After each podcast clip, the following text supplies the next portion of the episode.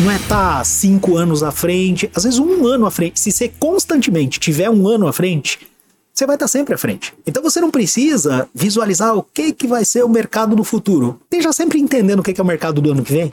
Uhum. E já é suficiente. Você tem 900 startups fazendo coisas diferentes, por que não olhar para fora antes de você sair claro. é, inventando a roda e achando que você fez algo completamente diferente, né? Se a gente tivesse bola de cristal, não era venture capital, né? uhum. né? Não tinha risco. Olá, pessoal. Sejam bem-vindos a mais um Superlógica Talks, o podcast de empreendedorismo e tecnologia da Superlógica. Eu sou André Baldini, tô aqui com meu parceiro Marcelo Kuma. Grande Baldi. Tudo bom? Bom. Hoje a gente tá aqui com Marcos Anselmo, cofundador do Terracota Ventures. Marcão, prazer ter você aqui, cara. Legal. Obrigado, gente. Obrigado Muito por me receber aí. Marcão, conta pra gente, cara.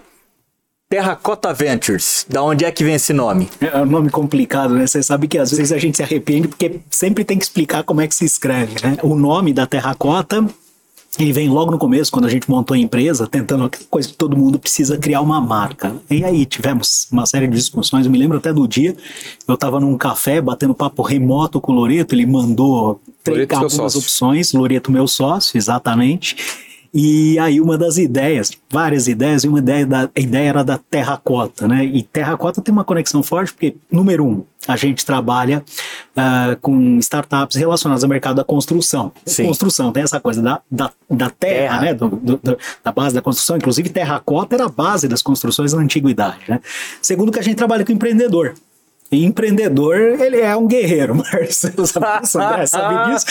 e aí a gente associou a questão do exército de terracota, oh, aquela, aquela dos chineses, exatamente, daquele exército na tumba do imperador, né?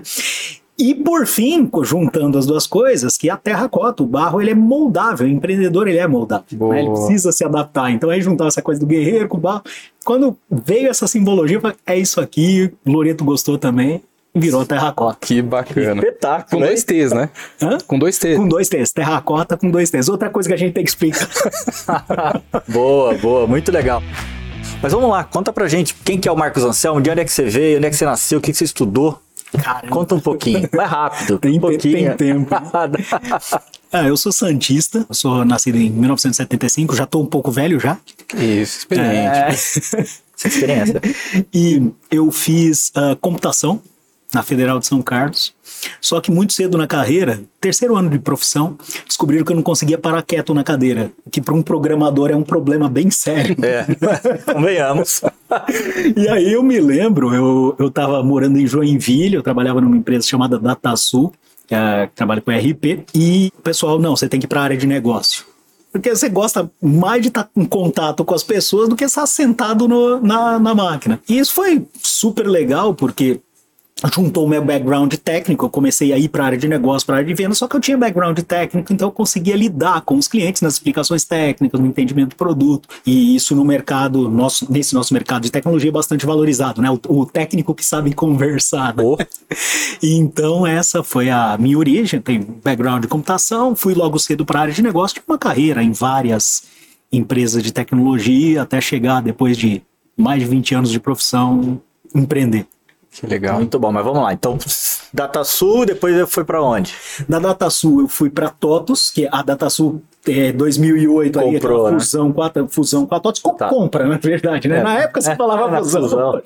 já tá claro que foi compra, né? Então participei, tive lá um tempo na TOTOS também, atuando na parte de negócio. Aí eu tive uma breve experiência empreendedora, porque eu, executivo, já tinha experiência, trabalhava com negócio, pô, empreender vai ser super fácil, né? Eu descobri que é. era um pouco mais difícil. Não é bem assim. Não é. Não, não. Foi... Pô, mas falava naquele livro que era mole.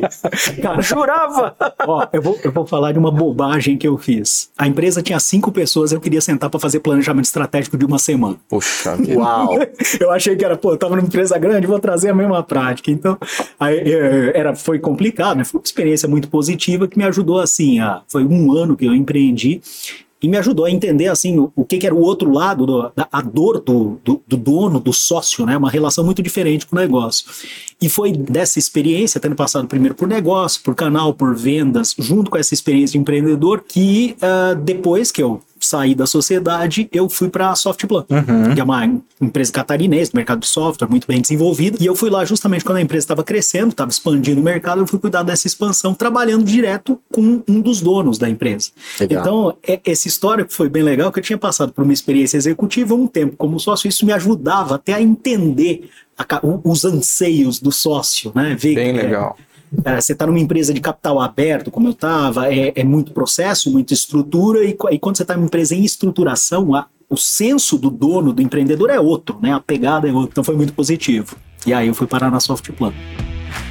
E hoje você tá com Terracota Ventures e tudo mais. Mas quando é que você começou a se relacionar com, com startups? Legal. A história com startups, ela tem uma conexão na Softplan, é uma empresa que trabalha com alguns segmentos e um muito forte é o imobiliário. Então eu comecei a lidar com o, com o setor imobiliário, com a cadeia da construção e mercado imobiliário, na Softplan. E um tempo depois, eu em 2014, eu eu moro em Floripa. Floripa é um polo muito forte de inovação. Você tem grandes empresas, no caso da RD, né, vendida por Espetáculo. TOTOS aí por 2 bi, inclusive eventos que a gente teve lá da RD juntos, né? Espetaculares. e várias outras empresas de muito sucesso. Então, um polo empreendedor muito forte, Florianópolis. Então, a gente sempre acabava se aproximando, vendo essas, essas questões das startups no dia a dia. Em 2014, é, convidado por alguns amigos, eu comecei a investir em startups muito iniciantes, Como investidor anjo. como, como investidor anjo. Ah, investidor anjo.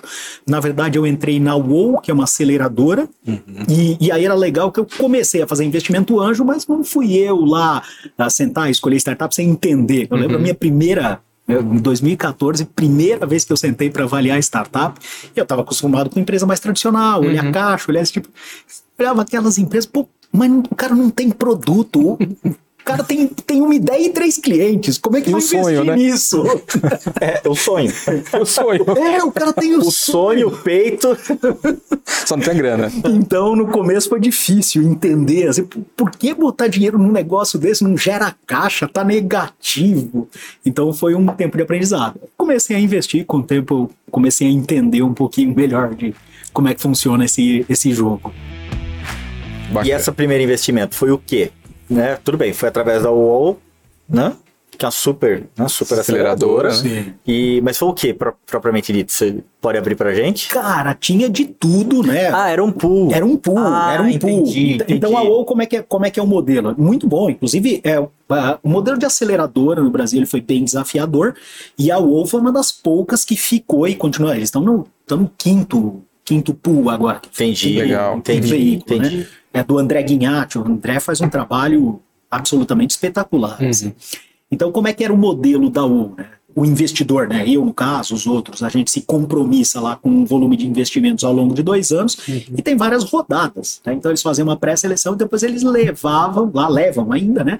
As startups a fazer pitch lá, se apresentar e os investidores em conjunto tomam as decisões. Modelo muito comum em investimento anjo, né? Aquele primeiro investimento Sim. que a startup recebe, esse é um modelo muito comum. E então foram, do nosso caso, foram quatro, quatro ou cinco, não me lembro exatamente, rodadas. A cada seis meses tinha uma rodada dessa. Então conheci muita startup diferente. E de cada rodada dessa saíam cinco, seis investidas. E tinha de tudo. Tinha desde.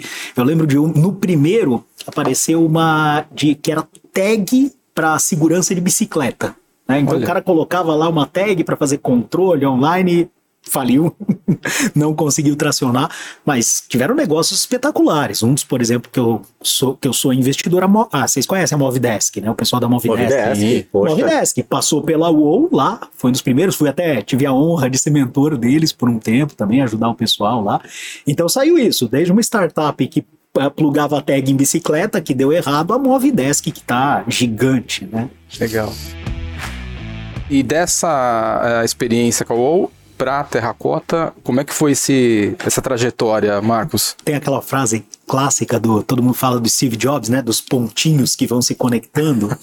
Cara, foi muito isso, porque de um lado eu estava na Softplan, atuando com mercado imobiliário, entendendo a cadeia da construção, incorporadora, todo esse mercado, um mercado hiper tradicional, né? Muito, né? inclusive demorado na adoção de tecnologia. O mercado tem estudos, né, da, estudo clássico da McKinsey que todo mundo cita, que é um dos setores mais atrasados em adoção de tecnologia. Construção e o, o real estate, né, a transação é um pouco abaixo da média.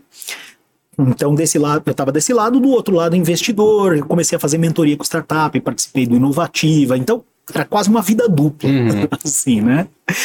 E com o tempo começa a vir esse questionamento, né? É, especialmente quando é, eu acho que isso era já 2015, 16, uhum. é, eu estava fazendo MBA na Dom Cabral, o Loreto, que é o meu sócio, a gente trabalhava junto na Softplan, né? O Loreto estava fazendo MBA no INSPER e a gente compartilhava experiência, né?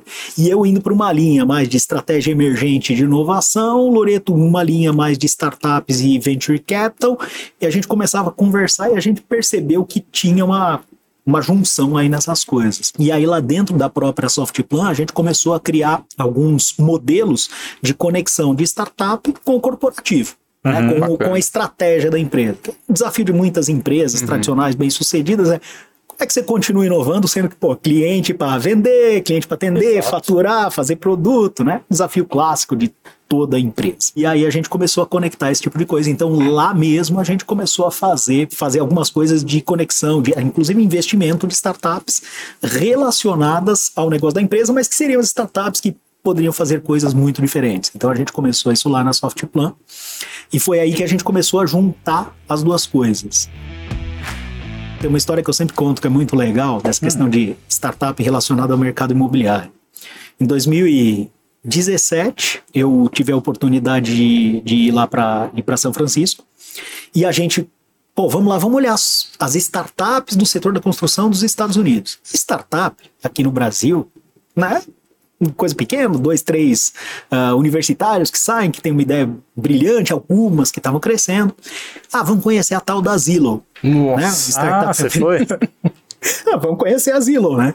Aí vai no endereço, cara, centro financeiro ali na Mission, né? Hum. No centro financeiro de São Francisco, três pavimentos num dos principais prédios. Já era uma empresa gigante. Eu com essa a gente com essa coisa ainda de PropTech brasileira. Então foi lá que cara, tem um jogo grande. Uhum. Tem um jogo muito grande. Ali você já tinha a Zillow, Compass, Redfin, empresas muito grandes nos Estados Unidos. Então aí que a gente viu que tem algo.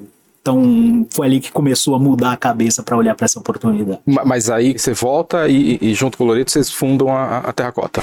E isso demorou um pouco mais, porque isso era 2017 e a gente tocou, até na, lá a Softplan fez alguns investimentos, investimentos continuam ativos até hoje, alguns deles, a, alguns investimentos que a empresa realizou, só que a gente foi olhando que a gente desde 2017 a gente papeava essas startups, uhum. uma a uma.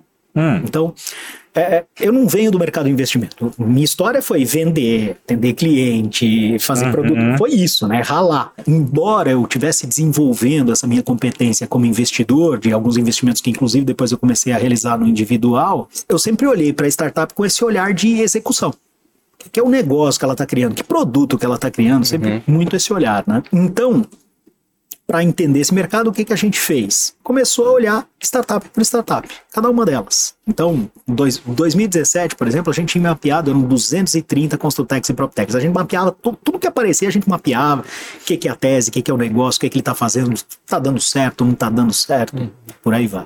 Quando chegou, a gente em 2017 eram 230 startups. Quando chegou em 2019, a gente, no Brasil, tinham mais de 560 startups relacionadas à cadeia da construção. Uau! Quando eu falo de cadeia da construção, eu estou falando de o que, que é cadeia da construção que a gente fala, né? É desde britar uma pedra hum. até colocar um vaso na sala. Tudo isso está com a experiência de morar, do estar. Aliás, desde escolher o terreno, né? E é, é, é, é. exatamente, exatamente. Então é tudo que é relacionado à questão do espaço físico, uma necessidade básica humana. Né? O morar, o estar, enfim. Então tinha crescido muito a quantidade. Foi isso que quando a gente tinha estado lá em São Francisco, estudado Estados Unidos, que a gente começa a olhar a história do mercado americano de Construtec e PropTech, tinha acontecido a mesma coisa que o Brasil, com 8 a 10 anos antes. Era mais ou menos isso. A indústria da construção também era atrasada, também. Aí começaram a ter startups, começaram a ter investidores. O que, que tinha nos Estados Unidos? Investidores especialistas. Uhum. A gente descobriu lá a Metaprop de Nova York, que investia em startup, a Fifty Wall, que investia em startup, tudo, tudo especialista na indústria da construção. Uhum. Entendi. E aí sempre ficava aquela coisa, pô, será que tem espaço pro Será que isso vai pro se latino-americano, para um, um gestor latino-americano que vai investir nessa transformação da cadeia. Quando chegou 2019, 560 startups, você já tinha gigantes aqui, a Quinto Andar já estava gigante, Loft não era tão conhecido, mas já estava crescendo, volume de investimentos tinha triplicado, quantidade de startups duplicado, É momento. cara, tem mercado. E aí que a gente decidiu alçar voo solo e montar a Terracota para isso, para ser o primeiro gestor latino-americano de investimento em Construtex e PropTex. E hoje vocês estão com quantas empresas no, no pool? No nosso portfólio, No portfólio. no portfólio da Terracota, hoje nós temos são sete startups investidas, quatro que a gente investiu pré-fundo. Né? O que, que, que é o ponto? Nós vamos empreender. E num fundo, eu como gestor, eu fico amarrado com esse fundo. Sou responsável, tenho oito anos, no mínimo, que eu tenho que vou investir nas empresas, acompanhar e desinvestir. É uma jornada de longo prazo. É longo. E mais caro do que o dinheiro é o tempo. O tempo na vida Claro. você não recupera. Então, antes, pra gente ter certeza, o que, que a gente fez? Comeu comida de cachorro. Comemos da nossa própria comida de cachorro. Então, nós fizemos alguns investimentos para. Será que a gente está acertando mesmo? E é super certo. Os investimentos que a gente fez hoje mesmo, eles continuam crescendo tão bem. Então, são quatro investimentos pré-fundo e três investimentos. O fundo ele começou em, é, em 2021, então já são três investidas, que a gente começou a investir ali em junho de 2021, foi a primeira investida, maio do ano passado, 2021. E já chegamos a três, tem mais duas aprovadas, e nosso objetivo aí é investir em 20 negócios ao longo de de oito anos, agora sete, né? Já passou o primeiro ano, agora sete anos. Legal. Ô, Marcos, e o que, que é o Meet Hub e qual é a relação da Terracota com o Meet Hub? O negócio da Terracota é investir em uh, Construtex e PropTex. É bastante seletivo. Hoje no Brasil tem mais de 900 Construtex e PropTex. A gente vai investir uma quantidade muito pequena, muito selecionada. Só que eu estou falando de todo esse crescimento. É uma onda muito grande de transformação que vem pela frente. né? Uh, aí muita gente fala, ah, mas tem muita startup que dá errado. Tem, é parte do jogo. Esse é o jogo da inovação, é o jogo do venture capital. Claro. Mas de 900, pouquíssimo que dê certo, ainda vai ser uma transformação muito significativa. Então a gente está no começo desse movimento, ainda. Então a gente sempre buscou formas, isso está no nosso DNA, sempre buscou formas de estar conectado, inclusive com o setor, com o setor tradicional e com as startups. Então Legal. a gente está inserido num movimento que é maior do que a Terracota. Dito isso, o que, que acontece? O Meet Hub, ele foi uma iniciativa criada, é, hoje to- já está mais comum se falar de startups na indústria da construção. Todos os players que eu conheço da indústria da construção têm alguma forma de relação com startup. Às vezes mais madura, às vezes menos, tem alguns que investem pesado, É. outros que só usam produto. Mas acontece isso. Em 2018 não era assim. Poucas empresas que estavam olhando para isso de forma estruturada. E na época tinha a própria Softplan, o Viva Real na época, o. Zap Mais, né? A Cirela, que era o, que inclusive era quem puxava fortemente o, o Meet Hub, e a Brasil Brokers. E o que, que essas empresas fizeram? Para se conectar com startup, na época a gente estava falando de 500, hoje 900, é um trabalho gigantesco. Você conhecer, você conhecer um pedaço delas ainda é muito trabalho.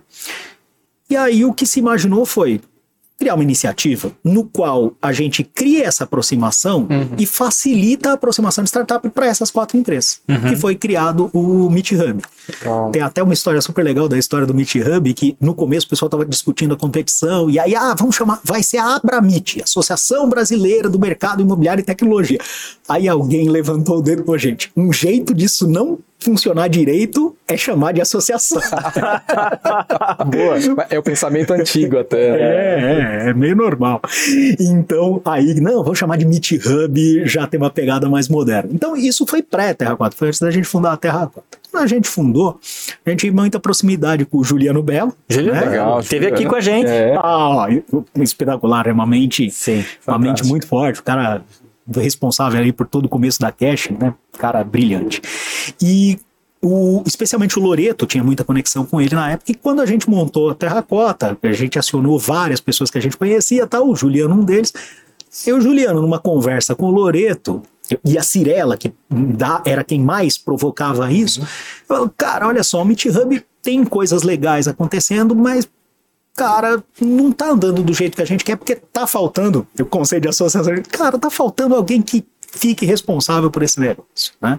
Porque todo mundo quer se conectar com startups, mas para que isso aconteça tem todo um trabalho a ser realizado, conectar, trazer, selecionar quem é bom, quem não é bom, qualificar. cara, já que vocês estão montando a terracota, vocês não querem assumir o Meet Hub? Legal. E aí eu lembro que o Loreto estava em São Paulo, ele ligou para mim, cara, pintou isso, e aí? Né? E aí aquela coisa de empreendedor, né? Um monte de oportunidades, o que, que você faz, o que, que você não faz. E para ser super sincero, na época, cara, vamos fazer. É, não por ser, não é negócio, não é mas tem a ver com o nosso DNA. Uhum. Tá conectado e apoiar essa transformação faz parte. Então, e é uma forma da gente, pô, permanecer com uma boa conexão aí com Cirela, com o Zap, com a Brasil Brokers. Era uma forma de. É, porque uma coisa é você tomar café.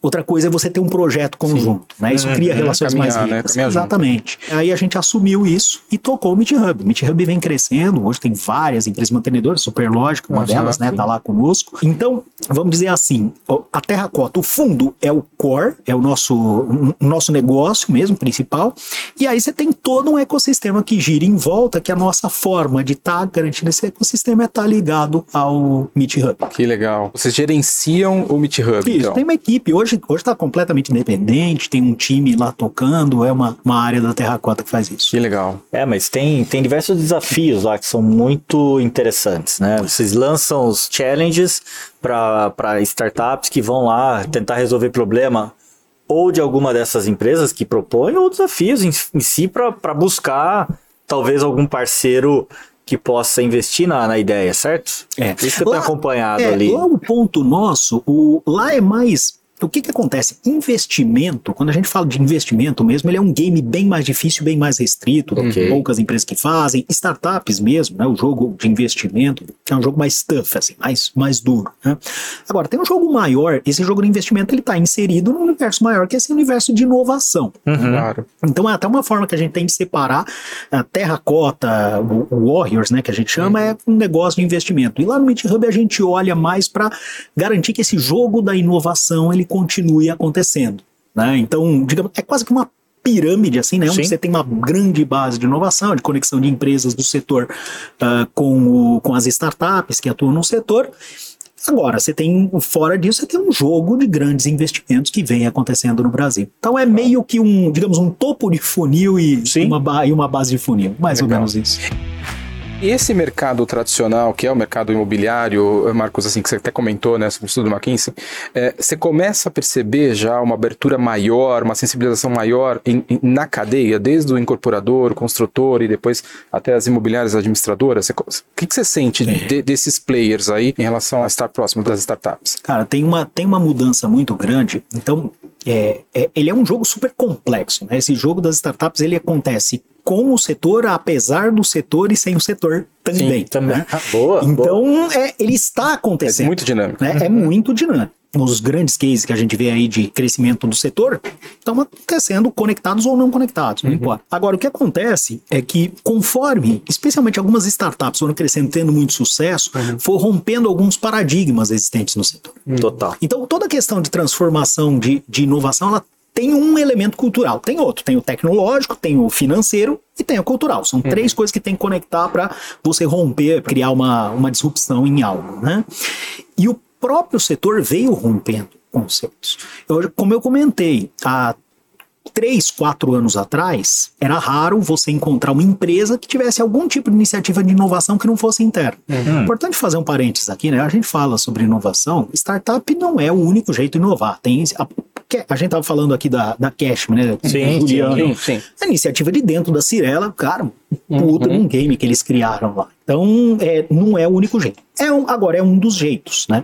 Até porque uma coisa que eu comento é uma forma de você aprender olhando os outros. Você tem 900 startups fazendo coisas diferentes, por que não olhar para fora antes de você sair claro. é, inventando a roda e achando que você fez algo completamente diferente, né? Mas dito isso, hoje é, existe uma sensibilização muito maior, muito maior do setor existente. Do mesmo jeito que você tem muito mais startups e startups muito mais competentes. Uhum. Hoje a gente tem aí informações, por exemplo, de startups que hoje uh, nasceram. Né? Tem, tem um case, por exemplo, que a gente vê de uma startup que está relacionada à cadeia de suprimentos, uhum. né? Que é um pedaço bem problemático ali relacionado à indústria uh, de suprimentos para construção e o, o, varejo, essa Uhum. parte ainda é bem enroscada em termos de inovação, e é uma startup que na origem ela recebeu 4 milhões de dólares. Mais uma em- empreendedores assim hiper capacitados, gente com passagem executivo de grandes empresas que fez M&A, que eh, participou de fundos. Então, o setor está sensível, mas o nível dos empreendedores vem subindo bastante, vem aumentando muito. Eu sempre uso, até falando do mercado de vocês, eh, eu lembro que em 2019, em conversa com, com, com o Baldini, com o Cera, Sim. a gente falava né, sobre aplicativo para condomínio. Cara, surgia um atrás do outro. E eu lembro que na Que época nem a gente. compra coletiva, né? Que nem, cara, pior. Pois é. Pior, pior. Por que, por que pior que compra coletiva? Porque todo mundo tem problema no condomínio e qualquer um que não fizer uma pesquisa um pouco melhor vai falar: vou fazer um, É. um aplicativo para reservar salão de festa, porque meu salão de festa dá problema. Pois é. Então, isso, é- esse é o ponto, né? Isso não é inovação. Repetiu. E hoje você tem empreendedores que começam o negócio com uma pesquisa de mercado no nível de grandes consultoria, de grandes business plan. Então, mudou, respondendo o que você falou, né? mudou o setor e mudou também o nível do empreendedor. Então, a régua está subindo como um todo. Isso é muito positivo. Sim. Bacana. Espetacular. E quando você fala, né, poxa, você foi lá pra fora, viu o que estava acontecendo com Zillow e tudo mais, Redfin e tudo mais, você falou, cara, isso aqui tá 8, 10 anos à frente do que está acontecendo no Brasil. Né? O que, que você vê, né? Qu- Quando, quando, você, quando você olha o, o mundo ou as iniciativas que tem por aí, o que, que você vê que está que tá acontecendo lá que a gente, teoricamente, ainda não pescou para trazer aqui para o Brasil, que pode ser uma the next big thing? Legal. Cara, tem algumas coisas, né? O Terracota a gente mapeou próximo aí de 50 teses de transformações que podem acontecer ao longo de toda a cadeia, né? Então tem muita coisa. Bom, Falando de algumas, por exemplo, no Brasil hoje a gente passou por toda essa transformação, hoje a grande coqueluche, a grande discussão é ah, loft quinto andar e tipo, acabou. Você olha nos Estados Unidos, tem se eu não me engano, tentando lembrar de cabeça aqui, mas se, se eu não me engano, são 18 plataformas digitais de um porte significativo. Tudo bem que o mercado imobiliário lá é muito maior, que Maior, o brasileiro, sim. mas então, primeiro ponto. A minha visão é que tem potencial para mais plataformas digitais só que numa linha de- diferente, de nichamento. Né? Então, você tem negócios aí do, do digital, do full digital. Sim. Né? Que a, a Loft Quinto Andar estão mais para esse caminho. Eles têm feito ali os, os modelos dele tentar se aproximar de imobiliária, etc e tal, mas a gente sabe que o grosso ali tá naquele negócio principal. Mas, por exemplo, rede de corretores. Um negócio que ainda não tem ninguém muito forte no Brasil. Rede de corretores, eu digo alguém que realmente dê uma base de suporte para os corretores, para ele operar em escala suportado pelo digital. Né? Então, esse é um negócio que tem bastante potencial ainda. Rede das próprias imobiliárias. Cara, alguém vai ter que ajudá-los a, a digitalizar e é natural se esperar numa plataforma. Você olha nos Estados Unidos, tem isso. Você tem essas diferentes plataformas com diferentes vertentes. Então, isso tem potencial no Brasil. Uma outra coisa que lá fora está mais forte, indo para um caminho um pouco diferente, a construção a gente ainda não conseguiu digitalizar o canteiro. O canteiro de obras hoje, ele ainda é físico, ainda é difícil de extrair informação. Quando eu falo informação, gente, você tá. Eu falo informação, o pessoal pensa, ah, drone, é, laser scanning. Cara, não, é registrar o que está acontecendo no canteiro hoje. Tarefa. Ta- Tarefa mesmo, É nesse obra. nível, é Aham. nesse nível. Ninguém máximo conseguiu. coloca uma câmera hoje, né? Não, esquece câmera. É, mas é tarefeiro, esquece né? câmera. Você É. está falando de software. Você está falando de, de você ter um mínimo de, de registrar a tarefa que está acontecendo. Eu estou falando de, de gente de, de, de Fordismo, quase. É nesse nível. Então, ainda são pouquíssimos os cases que tem isso. E aí tem todo um contexto da dificuldade de aplicar software, né?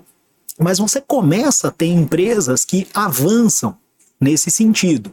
né?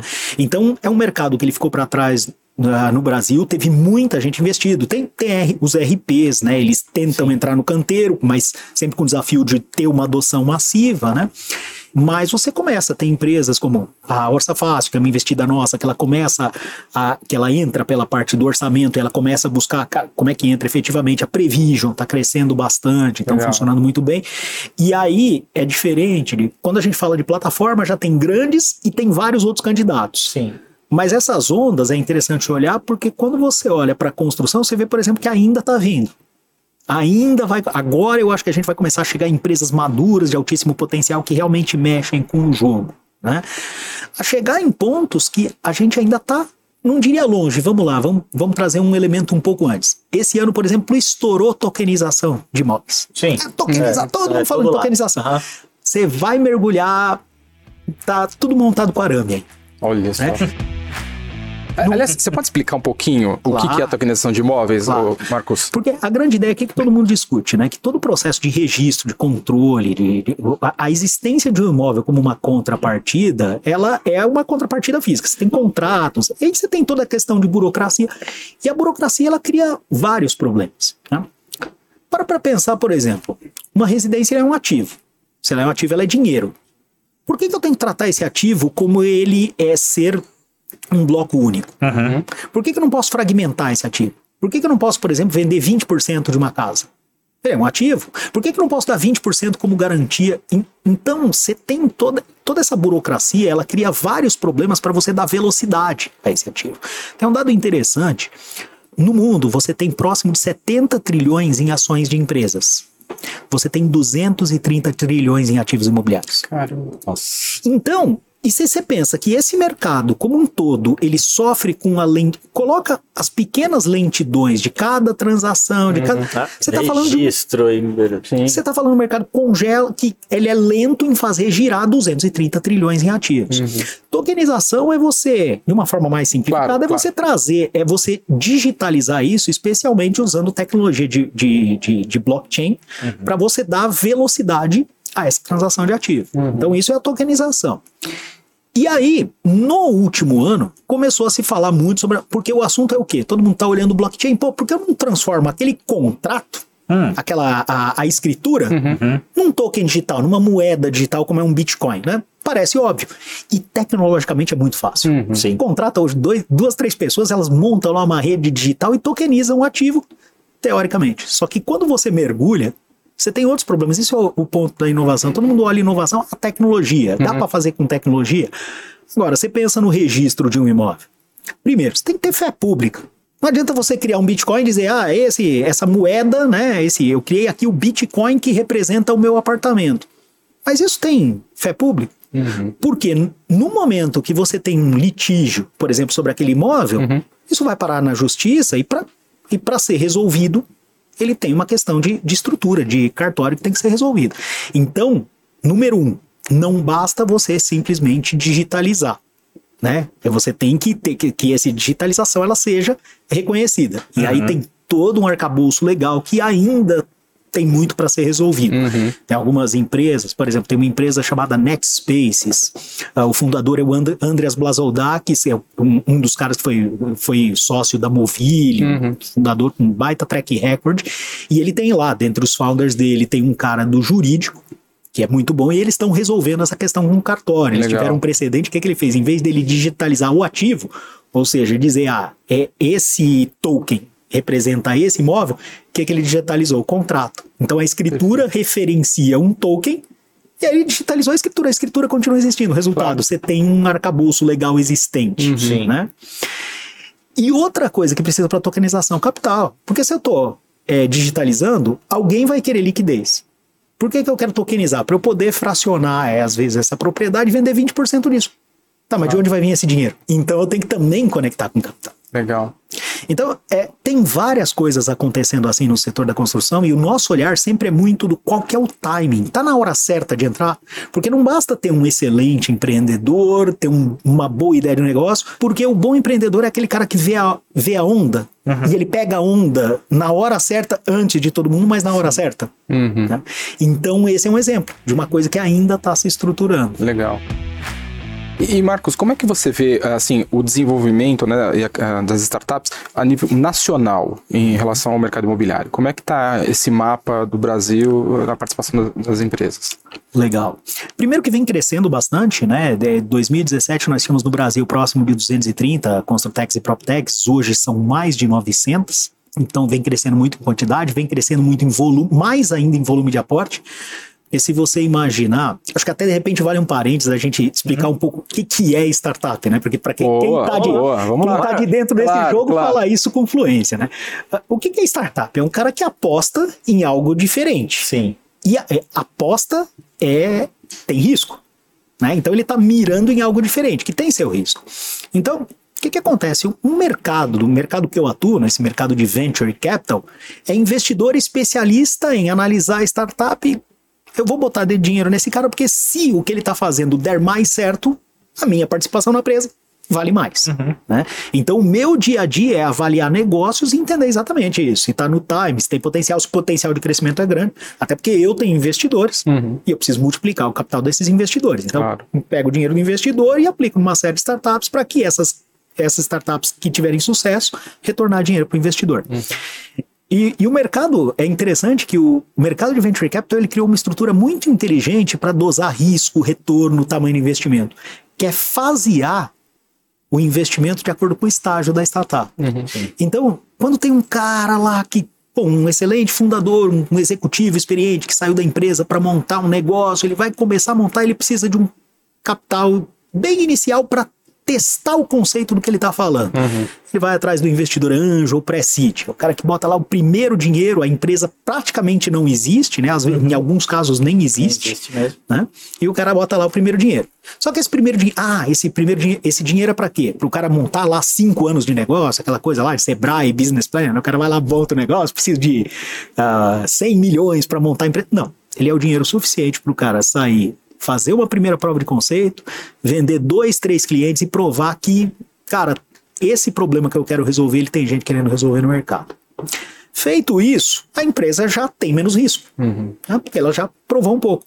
Aí entra o segundo tipo de investidor, que é o investidor seed. né? Quando a empresa já está faturando, já está gerando receita, aí tem um cara que bota mais dinheiro, porque a empresa já está mais provada, para a empresa aí avançar até ter uma máquina de vendas, ela poder, é, já está provando que ela vende o mesmo produto para o mesmo tipo de cliente várias vezes, e aí vai. Aí tem o Series A, Series B, aí as empresas vão crescendo.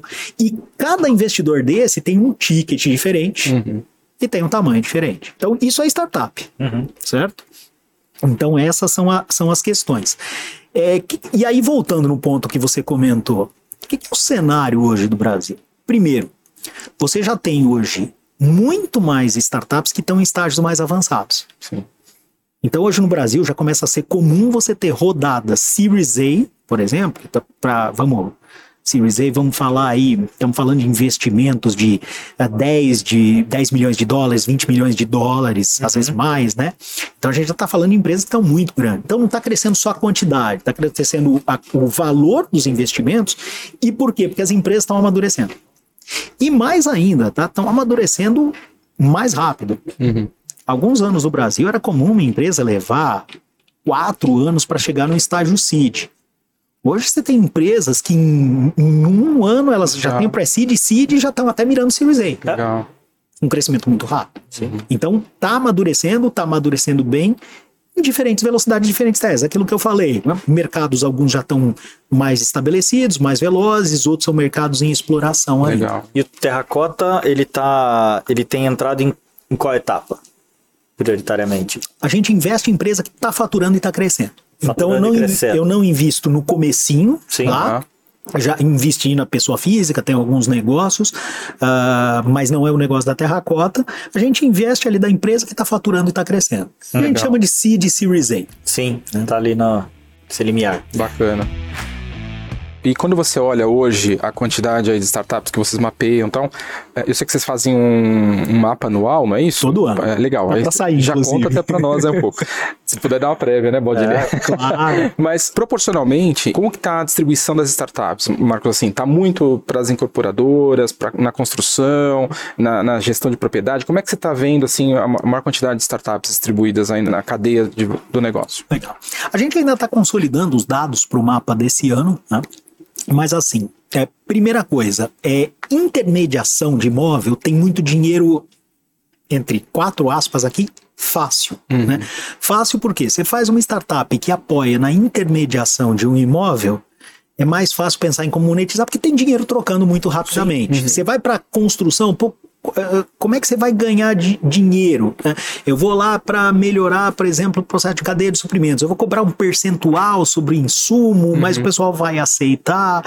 Então, acaba sendo natural você ter mais startups na intermediação, pelo menos nesse momento. Tá. né? A gente vê avançando. No ano passado, a gente já notou uma coisa. A gente divide o nosso mapa em quatro etapas: pré-projeto, ah, construção, intermediação e uso, imóvel em uso. Sim. Né? Ano passado a gente já percebeu que começou a crescer muito mais o imóvel em uso. Então, e, e é uma coisa curiosa, o mercado ele vem percebendo, o o Brasil a gente ainda é pouquíssimo sofisticado em termos de forma de lidar com o imóvel. É compra, tá, tá muito brasileiro, né? Aquela coisa do- dos nossos Quero pais ter de o meu imóvel. quero ter ter o meu casa. Imóvel. casa. E isso começa a mudar. E outra coisa, a experiência. A pandemia acelerou isso muito, mas isso já vinha antes da pandemia. Aham. Então a experiência de morar tá tendo mais valor. Então você começa a ter, por exemplo, modelo. A gente até fez investimento ano passado numa startup nesse sentido, que é o que a gente chama de residência como serviço. O que, que é residência como serviço? Não se preocupar com, com toda a dor de cabeça de você deixar a casa pronta para morar. Uhum. O pessoal fala, não, mas residência sobre- como serviço é locação. Não, locação não é residência como serviço. Você chega lá, você tem que mobiliar, você tem que decorar, você tem que trazer tudo. Ah, tem uma startup que a gente investiu no ano passado, que é a Yuka. Na Yuka, a pessoa vai com a roupa do corpo. Inclusive, né, a Yuka, ela paga a mudança pra pessoa. É Olha, muito, legal. muito Olha. louca essa, essa relação. A Yuka faz de tudo pra ser muito fácil a pessoa mudar. Chega até num momento que a pessoa, de repente, pô, pensa uma cidade como São Paulo, é- essas novas gerações mais focadas em experiência, a pessoa vai querer morar um tempo em Moema, outro tempo na Vila Mariana, vai, vai ser mais fluido. Né? Então começa a se tornar mais importante essa experiência e a gente vê isso refletido na quantidade nos investimentos das startups. Então, esse é, esse é um montante. Então, você tem a maior quantidade ainda na transação, crescendo mais, para dar alguns números de cabeça aqui, eu acho que a gente está falando de ah, próximo de 40%, 35%. Construção é menos, construção ali próximo dos 20%, né, um pouco acima dos 20%. E projeto muito pouco. Do ano passado para o anterior foi de 9% para 11%, mas ainda muito pouco. E muito pouco até problemático, porque projeto é uma parte fundamental da cadeia, que no Brasil a gente desvaloriza. Tem relação com a cultura de planejamento ah, brasileira, né? Mas vem evoluindo, né? Já teve um crescimento de 2% acima. Uma das nossas investidas, inclusive, que é a Orça Fácil, ela é muito focada nisso, na parte de projeto e orçamentação. Legal. E você pensar que muito se perde no, no custo de uma obra por maus projetos, mal orçados e mal executados também, mas muito disso. Então é mais ou menos essa distribuição por montante. Legal, bacana. Agora eu quero, eu quero cutucar agora o, o, o investidor aqui, o cara que avalia a startup. Agora vai ficar Boa. difícil. É a parte que eu gosto. Vamos lá. Você tem uma tese para esse fundo montada já, para montar esse, esse portfólio de empresas que vocês ainda vão investir? Ou não? Hoje vocês estão analisando ideia a ideia para tentar pensar aquilo que, que salva. O que tem potencial. Salva não, mas que tem mais potencial. A, a gente busca. O, o meu negócio, na essência, eu estava falando isso com um investidor, né? Um, eu estava falando com o pessoal do mercado de, de loteamento que está avaliando investir conosco. Um pessoal mais tradicional, mas que tá olhando esse game, né? Ah, eu vou investir para estar tá de olho. E um, eu tava falando com o fundador da empresa, um senhor que deve ter ali próximo dos seus 70 anos, muito experiente, entende muito do setor e tentando entender startup. Chegou uma hora que eu falei para ele, meu negócio no fim das contas é muito simples. Eu preciso comprar barato e vender caro. Ponto. Aí ele entendeu isso. Ele falou, pô, foi o que eu fiz a minha vida inteira. Eu falei, é isso, é a, a técnica que eu uso para isso é diferente, mas no fim das contas, comprar barato e vender caro. Beleza. Então, o mercado de venture capital no Brasil, ele teve uma primeira onda, eu não estou falando de teoria, tá? São nomes que eu dou. Teve uma primeira onda, que são os investidores agnósticos. É gente que investe, o que, que ele está investindo? Ele vai investir em qualquer empresa que seja muito boa. E você tem excelentes investidores, inclusive que a gente investe junto com eles. Por exemplo, na Yuka, a gente investiu junto com o pessoal da Monax One VC, na Livance, a gente investiu junto com o pessoal da Stella. Então, a gente convive com o pessoal e eles são agnósticos, né? Investiram em vários negócios diferentes. Se você olha para o mercado americano, você já tem vários investidores especialistas em mercado e a gente se comporta um pouco de forma diferente. Como é que eu olho para investimento? Um investidor desse mais tradicional, ele até olha a tese, mas no fim das contas ele quer ver que, que é o melhor tipo de negócio, que ele investe em qualquer tipo de setor. Como eu sou especializado, a gente sempre começa entendendo os desafios do setor e aí fazendo amarra, amarração com o mapeamento das startups. Inclusive, olhar para tanta startup permite a gente entender até o timing da tese. O que está avançando. Então, às vezes, a gente descobre teses por olhar startups com o mesmo perfil. Uhum. Então a gente analisa esse tipo de tese. Então nós temos lá hoje próximo de 50 teses de transformação. Então tem essa parte da tese. Entendi. Então a gente mistura um pouco disso, agora, claro, tem que ter negócio interessante. Então não adianta a gente gostar muito de uma tese e não ver negócio. Por exemplo, Smart Beauty. É uma coisa que até a gente conversa muito, né? Sim. Essa parte da inteligência. Né? O Brasil está muito devagar nisso aí. Está muito cedo. É uma tese que eu gosto, que eu acho que ela vai ter um impacto na experiência de morar, né? Você sensorizar uhum. não só a casa aqui, casa uhum, Alexa, uhum. tal, o pessoal fala, smart home, beleza, isso aí tá meio resolvido. Mas o edifício como um todo ser completamente sensorizado, você ter o sistema operacional de um prédio residencial, uhum. está forte no comercial, tá forte não. Não tem no comercial, né? Mas é muito forte lá né? fora. Triple A's comerciais, isso, beleza. É. Só que o impacto que você vai ter é quando? Quando você desce sai da Sim, meia dúzia. massifica, né? Ali, né? Então o ponto é, quando que você vai ter, de repente, um empreendimento comercial num um, um, bairro mais afastado aqui de Campinas ou de Florianópolis uhum. ou de São uhum. Paulo, sensorizado. Então é adoção em larga escala. E nisso o Brasil ainda está muito lento. Então a gente gosta muito dessa tese, mas hoje eu não invisto porque não está no time. Uhum. Então é uma mistura, aí fechando Sim. a tua resposta, né? É uma mistura de tese com olhar na realidade e ver, tem negócios bons? É, é, esse o ponto. Tem coisa que a gente olha, por exemplo, mercado de arquitetura e decoração, a gente quer fazer alguma aposta nesse sentido, quer fazer um investimento nesse sentido. Estamos olhando, tem empresas que a gente acompanha, a gente gosta muito de acompanhar e ajudar o empreendedor. Uhum. É, a gente tem essa tese porque conhecendo e dando feedback, fazendo mentoria, ajudando o mesmo empreendedor, uhum. a gente também testa a responsividade dele. Sim. Quanto esse cara é bom de repensar, de fundamentar o negócio. Então, arquitetura e decoração, por exemplo, é um mercado que a gente olha, mas ainda não fez nada. Legal. E era essa a pergunta que eu ia fazer. Porque, ah, beleza, comprar barato e vender caro é legal pra caramba. Mas para sair daqui e levar para lá, como é que é essa conversa com o empreendedor? Quando você olha para o empreendedor, o que, que você espera ver nele? Ou o que, que você valoriza demais? Que é aquilo que você fala, cara, aqui dá para ir de olho fechado. Essa do empreendedor é, é um dos pontos mais importantes. Aliás, no Venture Capital como um todo, todo mundo olha muito para quem é o empreendedor. Né? Então, tem coisas clássicas, a formação, a rede de relacionamento desse uhum. empreendedor, experiência do empreendedor, se ele, se ele já empreendeu, é um second time founder, foi executivo numa grande empresa, tudo isso vai contando. São coisas gerais que vale para qualquer uh, mercado. Né? Uhum. Um investidor que vai investir numa fintech ou numa retail tech, num varejo, ele vai olhar para esses elementos. Só que a gente olha muito, por conhecer o setor, a gente olha muito o que que é, esse empre... ele está querendo criar uma transformação, mas o quanto ele entendeu o setor? Porque como a gente estava falando, por exemplo, de tokenização. Uhum. Ah, vou mudar, vou fazer blockchain, vou criar clima de digitalização. Ele entendeu o cartório? Ele entendeu como é que funciona um cartório, ele entendeu como é que funciona o registro de imóveis, ele entendeu o trâmite de processo do imóvel, porque não adianta ele ter, mudar, é sair de um lugar para ir para o outro. Uhum. Ele entendeu onde está o mercado. Então a gente analisa muito isso, essa capacidade do empreendedor de entender o mercado da cadeia da construção. Isso é um elemento. Segundo elemento, eu gosto de ver o plano. E aí tem uma coisa muito curiosa. Você pega qualquer startup, especialmente early stage, nenhuma delas que dá sucesso, quando ela dá sucesso, ela dá sucesso de acordo com o plano. E aí você fala, pô, Marcos, mas você acabou de falar que você olha o plano. Porque para mim o plano é a capacidade do cara projetar o caminho para a hora que o caminho se mostrar inválido, ele saber por que, que o caminho é. Então o cara não seguia a filosofia Zeca Pagodinho de gestão, né? Deixa, Deixa a vida me levar, né? Então o cara tem que ter um plano, porque se ele tem plano, ele tem as premissas. Ele tá lá no planejamento dele. Cara, hoje eu acho que uma transação de imóvel tem esse valor e eu vou ficar com esse percentual. Quando ele vai ligar lá e descobre que o cara paga metade desse percentual, ele, putz, é aqui que eu tenho que mexer no meu plano, eu tenho que fazer alguma coisa diferente. Então eu olho muito a capacidade do empreendedor ter algum tipo de resposta e, do outro lado, ele tem muito claro o que, que ele não tem resposta e saber falar disso. Muito comum no mercado de startup, o pessoal fazer pitch bonito. Eu gosto de abrir o capô, né? Uhum. De discutir. Quando eu sentar lá com a startup, discutir com o motor aberto, ele falar, ah, cara, aqui tá vazando óleo, aqui a gente fez uma gambiarra na mangueira, é, esse tipo de coisa. Então é olhar o empreendedor muito sobre essa capacidade. E por fim, no setor da construção, capacidade dele de estabelecer relações com o existente. Sim.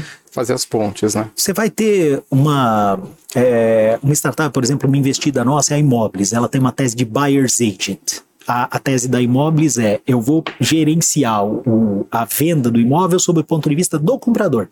Eu vou achar o imóvel ideal para o comprador. Eu não vou me preocupar em ter uma base gigante de imóveis e tentar empurrar isso. É uma lógica de transformação do setor. Mas ele precisa estabelecer, e ele vem estabelecendo, ele precisa estabelecer boas relações com, por exemplo, incorporadoras. Sim. Para ter acesso à base. E isso a gente olha muito. Qual é a capacidade desse cara de estabelecer relação com os outros players do setor? Uhum. Porque vai ser raro uma startup que ela consegue mudar é, o, o, o setor sem estabelecer essas relações. E aí entra o grande desafio. O setor da construção é um setor muito complexo. Né? Uh, você pensa numa obra, é raro uma obra que não tenha 40 fornecedores diferentes. É um setor que ele já trabalha em rede. É curioso, né? Hoje a gente fala tanto trabalhar em rede, trabalhar em rede. A indústria da construção, ela na origem já trabalha em rede. Intermediação do imóvel, você tem vários players envolvidos. Uhum. Na construção, você tem vários players. Desde o projeto, você tem arquiteto, você tem orçamentista, você tem engenheiro projetista. Uhum. Então é um setor que trabalha conectado. Por isso o empreendedor precisa saber trabalhar conectado. E como é que é o trabalho com os investidores? O pessoal que vai aportar ali no fundo, como é que funciona essa dinâmica? É, porque você tem que atuar nas duas frentes, né? É, como é que é isso e se isso tem a ver com a separação? Pô, você faz uma parte, o Loreto faz outra. Como é que é, é essa dinâmica aí? Legal. É, em termos de separação, como toda empresa que está crescendo, se estruturando, hoje faz o que é necessário. Então, claro. Então, por exemplo, eu tinha essa conversa com vocês aqui hoje, o Loreto assumiu uma conversa que eu tinha com o investidor, é, mas a gente está começando, essa está uma parte importante do nosso amadurecimento, a gente está começando a separar um pouco os papéis. Então, hoje, por exemplo, o Loreto está ficando o cara mais responsável pela governança, tá mais no perfil dele. O Loreto é um cara bem detalhista, estrategista, então tá indo muito bem. Eu tô indo mais para a área de relacionamento, que é, que é a minha praia, então eu vou puxar para mim o relacionamento com os investidores e tudo mais. Então a gente tá começando a estruturar isso, já começa a ter liderança. Hoje, por exemplo, no projeto Meet Hub dentro da Terracota, já tem, já passamos o bastão. Já tem uma pessoa que tá à frente, eu fico agora só com a parte boa, que é bater papo com o Baldini. fico meio que de, de vô lá no Meet né? Eu vou lá, tenho a conversa boa, a hora que tem, ah, beleza, agora tem que trabalhar, tem o time, tem a Júlia lá para cuidar, tá fazendo um trabalho espetacular. Legal. E com isso, a gente tá mais focado, aí hoje o papel dos founders da Terracota tá mais relacionado ao fundo, né? E, e a relação com os investidores, nossa, é, é uma questão super importante, super diferente, porque o nosso investidor típico é um player do setor. Tá. É, a gente tem Hoje, por exemplo, investidores, a Gerdau é investidora do fundo, a Cirela é investidora do fundo, a Vedacity, Guild, por aí vai. Tem vários investidores relacionados a diferentes pontos da cadeia. O que, que é o nosso game? Nosso game é retornar o capital para ele. Então, esse é o ponto principal. Só que o que ele busca conosco é: eu, eu invisto, ok, eu quero retorno do capital, e eu também quero entender o que está acontecendo. Aquele tipo de movimento que acontece às vezes, especialmente nessas startups de altíssima performance, às vezes fica fora do radar uhum. de quem está lá no dia a dia, até essa empresa ficar muito grande. Então esse cara quer começar a entender um pouco antes o que está acontecendo, não só para investir e ter o retorno, mas para ele ver que que, que vai ser o mundo que a minha empresa vai atuar e como é que eu vou me adaptar? Uhum. Né? Até para aproveitar isso. Para aproveitar Sim. isso, exatamente, exatamente. Então hoje, por exemplo, eu estava falando com um executivo comercial de uma empresa, de uma, de uma incorporadora grande de Minas Gerais, e a gente estava falando sobre o processo de venda dele. Hum. E ele falando da questão da discussão do custo do lead, de todo esse movimento dos grandes players digitais tal. E a gente passou um tempo discutindo as startups que estão transformando esse, essa venda do imóvel e o que, que seria o papel dele. Como que uma incorporadora vai vender daqui a 3, 5, 10 anos? Uhum. Não vai ser igual. Não vai ser ah, fazendo parceria com imobiliária, tendo uma house, vai mudar. O modelo da venda de imóvel da incorporadora vai mudar. Como vai ser? E aí, como que Conta ele vai pra se adaptar? gente aqui como vai ser. Tô no meu vidinho aqui. Cara, o que eu sei te dizer sobre esse modelo é que ele vai ser, primeiro, mais nichado. Sim com certeza vai ser mais nichado. Hoje você vende o apartamento genérico. Hoje você vende a unidade genérica. Uhum. Né? No máximo, a segmentação classe AB. Você uhum. vai ter cada vez mais estilo de vida considerado dentro. Uhum. Cada vez mais. Claro. Você não vai vender.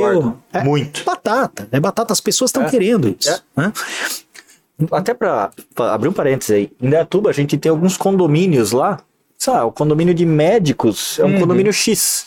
Olha, né? que interessante. Tem, tem- é, é- é- é meio que nichado já pela, pela característica do tipo de profissional e coisa do tipo. Então você já vê isso meio que se organizando. Tem, em Indaiatuba é próximo ao aeroporto.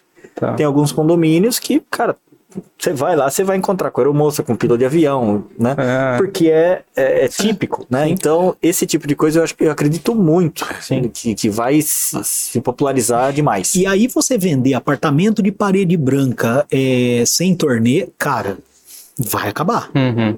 vai acabar. Tá? Às vezes, claro, a gente pinta coisa com tintas meio fortes, né? Mas às vezes é importante isso para pelo menos a pessoa observar. Então tem isso, a comunidade vai pesar e você vai ter que pensar o empreendimento desde a origem, porque isso vai impactar a gente lá no projeto. Uhum. Lá na origem, porque o tipo de empreendimento que você vai projetar para jovens casais, pensa, vamos falar de um apartamento, sei lá, de, de uma unidade de, é, média, vai, 600 mil reais. Só que você pode ter um casal, pessoas recém-formadas, de boas famílias que compraram apartamento de 600 mil, e você pode ter uma família de classe mais, eh, de classe mais humilde que está comprando apartamento de 600 mil. São dois empreendimentos completamente diferentes. O mercado imobiliário ainda tem o, eh, ainda faz pouco. Você, você olha para as incorporadoras no geral, o pessoal não faz persona. Quem que é a minha persona? Né? Quem que é meu público? Análise de região. Né? Então isso já vem mudando, claro que tem gente que faz, é, mesmo no tradicional, trabalho mais bem feito, mas no geral o mercado da indústria da construção é muito nisso. E quando vai para transação é a mesma coisa. E você tem as questões até do oposto, de de repente você pega. Tem uma startup que eu gosto bastante, que é a U Living. A U Living ela faz o quê? Ela pega prédios e retrofita para estudante Estudante. focado em estudante, pegou um público nichado. Então, nichamento vai ser fundamental, digitalização vai aumentar. E outra coisa, né? Eu estava conversando com esse com esse diretor comercial, ele preocupado com o custo de lead. Eu, fa- eu falei, ó, vou, vou te dar uma hipótese para você testar. E aí, hum, se a gente tivesse bola de cristal, não era venture capital, né? Não, não tinha risco. Mas para mim, assim, a incorporadora, é, tá todo mundo é, brigando no custo por lead, né? E aí você tem grandes empresas comprando lead alto, aumentando o custo do Google. Isso não vai mudar, só vai piorar. Só que aí o que, que eu falei para ele? Pensa no miolo do teu processo, porque uma forma de você melhorar a tua eficiência, de você aumentar suas vendas é aumentar o lead. Mas o lead tá ficando cada vez mais caro, você tá sofrendo aí que não consegue competir. Quanto lead você tá perdendo no meio do processo? Efetividade. Uhum, sim. Qual- Quando o lead você perde, tem uma startup investida nossa que é a Em Casa. Inclusive, a gente investiu em 2018, vem crescendo, recebeu investimento da Globo ano passado. O que que a Em Casa faz? Ela inverte o processo, tirando da pessoa que vende o imóvel uma série de pontos que o software faz melhor. Por exemplo, a escolha do imóvel, aquela coisa do corretor, né? Você vai lá, conversa com o corretor e o corretor começa a te mandar imóvel. Aí você pede três quartos, o cara manda dois. Aí você pede nessa faixa, o cara manda outra coisa. Você pede num bairro, o cara manda do outro. Será uma hora que você não começa, não lê mais. Uhum. E o que que a Em Casa conseguiu validar ao longo do processo? Que o custo de perda da relação é maior do que o- a, a perda de um negócio de curto prazo. Ou seja, você empurrar a venda, Uhum. você, porque o cara te corta e às vezes você não consegue vender lá na frente. Então eles primam muito mais por fazer uma boa experiência de venda, porque isso nos números se prova. E era a provocação que eu estava fazendo pro diretor comercial. E ele estava já indo nesse caminho, ele tem uma cabeça muito boa, ele já estava indo nesse caminho. Então o que eu sugeri foi, olha no miolo. E aí voltando no ponto, né, que a gente estava comentando, esse é o tipo de relação que a gente acaba inclusive estabelecendo com os nossos investidores, de entenda o playing field, vamos tentar ir mapeando o que, que vai ser o playing field do futuro, certeza absoluta a gente não vai ter, mas se a gente estabelece hipóteses, a gente vai fazendo ajustes até chegar na frente de todo mundo. Inovação às vezes não é não é estar cinco anos à frente, às vezes um ano à frente. Se você constantemente tiver um ano à frente, você vai estar sempre à frente. Então você não precisa visualizar o que, que vai ser o mercado do futuro. Esteja sempre entendendo o que, que é o mercado do ano que vem. E já é suficiente. Então tem esses elementos da mudança e o que a gente busca, é, a relação que a gente acaba entendendo com o investidor, até justamente por estudar tanto para investir, a gente também senta com ele, cara, o mundo parece que tá indo para cá, parece que tá indo para lá, vai acompanhando nesse sentido, tenta olhar para esse lado que é possível que você esteja à frente. Bacana. Aí eu vou te fazer, vou te. Vou, vou seguir a saia justa aqui. Eu, eu peguei, né? Eu peguei do, do cera lá, vou. depois, você, depois você acompanha os podcasts aí que você vai entender essa história da saia. Mas assim, tem muita imobiliária, tem muito dono de administrador de condomínio que provavelmente vai assistir aqui esse nosso, esse nosso episódio. Eu queria te provocar nesse caso aqui, né? Tá bom. Para mandar uma mensagem para as administradoras, para as imobiliárias, porque é, é, é, um, é um cenário de constante, de constante inovação e transformação. E você até colocou, né, no começo da nossa conversa, que ele falou, poxa, o mercado imobiliário, o mercado, né, é, ele, ele é um dos que mais demora para mudar, Uhum. né? Sim. E qual é a mensagem que você mandaria para essas empresas hoje, pro dono dessas empresas hoje? Que tudo bem, dá uma olhada no ano que vem, é legal pra caramba, né? O que mais? Procura o quê? Né? Tá. O- Como, como usar essa tecnologia que eventualmente está disponível? Ou o que, que você precisa fazer internamente ali com, com a cultura da tua empresa?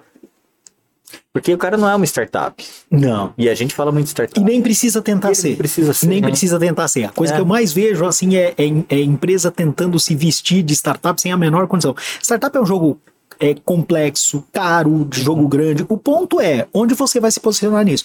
Eu acho que começa assim. é, em, em grandes empresas, quando a gente lida com inovação, a gente usa uma lógica chamada 70, 20, 10. 70% dos seus recursos econômicos, tempo, etc e tal, aloca no negócio as is. Do jeito que tá. Operação. Operação, Vai. faz bem. Até porque uma empresa bem gerida, que gera caixa, que funciona bem, ela já, já tá melhor do que a vasta maioria. Boa. Começa por aí. 20% do tempo, ou do custo, ou da energia, aloca na- nos próximos vetores de crescimento do teu negócio. Aquele, aquela coisa que vai gerar crescimento do teu negócio daqui a um ano, daqui a dois anos, que é a, big transformação. E 10% no que é completamente disruptivo, no que pode mudar a tal ponto que faz teu negócio deixar de existir. Por exemplo. Então, essa lógica eu acho que é transportável para empresa de qualquer porte. Ah, mas eu sou pequeno, não tenho dinheiro. Mas você tem tempo? Como é que você está alocando o seu tempo? Você está reservando energia e tempo para isso ou você está afogado na operação? Porque o que eu posso garantir é um Folgado ou afogado? Afo- afogado, Afogado afogado, afogado na Aham. operação. Porque se você tá 100% do tempo focado no próximo mês, com o tempo o próximo ano chega e te mata, é normal, né? Então, aí é uma coisa que tem que resolver. Então, acho que começa por aí, dedicação de tempo. Beleza. É, dito isto da dedicação de tempo, a gente vive um mundo de internet, tá? É, é fácil obter informação. Né? Claro, pô, a gente tem hoje investidores gigantes que alocam um, um fundo de 80 milhões de dólares para investimento startup.